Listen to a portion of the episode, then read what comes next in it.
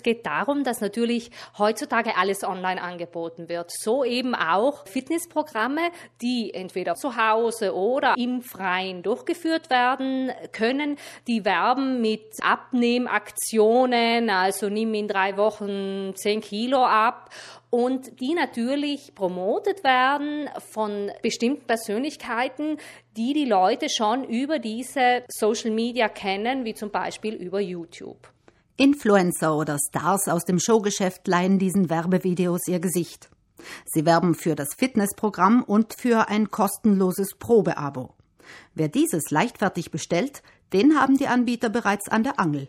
Der Verbraucher, und zwar ist er in dem Moment ein Verbraucher, der auch wenn er eine Gratis-Testphase annimmt, einen Vertrag abschließt, muss sich im Klaren sein, dass, wenn auch nicht transparent darüber informiert wird, in 99,9 Prozent der Fällen nach der kostenlosen Testphase eine kostenpflichtige Vertragsphase folgt, in die man hineinschlittert, ohne vielleicht immer genau informiert worden zu sein.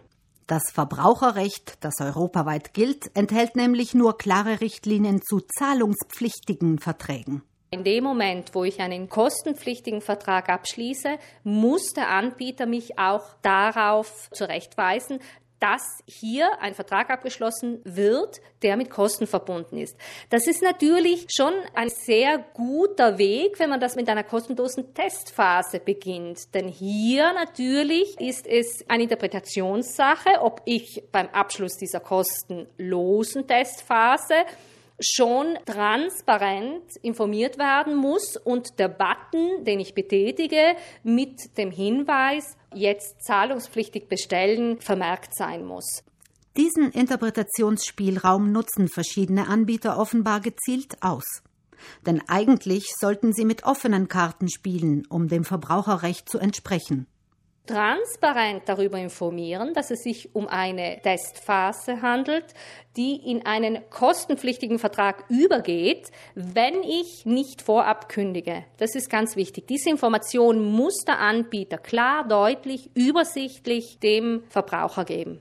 Manche Anbieter zielen aber ganz offenbar darauf ab, potenzielle Kunden bewusst an der Nase herumzuführen.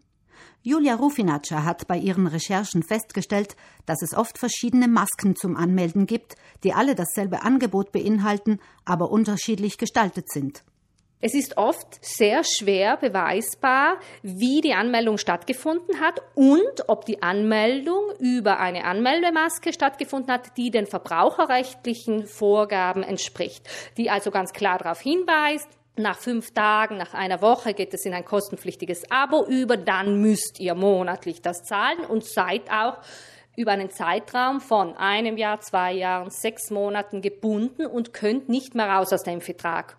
Und der Vertrag erneuert sich dann immer wieder, wenn nicht vorab gekündigt wird.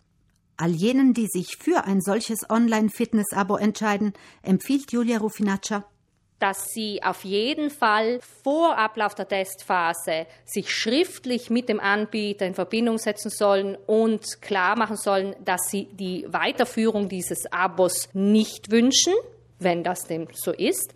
Für all jene, die dazu nicht mehr die Möglichkeit haben, weil eben die Testphase schon abgelaufen ist und sie schon eine Mahnung ins Haus geflattert bekommen haben, die können sich einmal natürlich an uns wenden und müssen auch hier mit dem Anbieter in Verbindung setzen, sobald als möglich eine Kündigung aussprechen, kein Login mehr machen, das heißt die Leistung nicht mehr in Anspruch nehmen.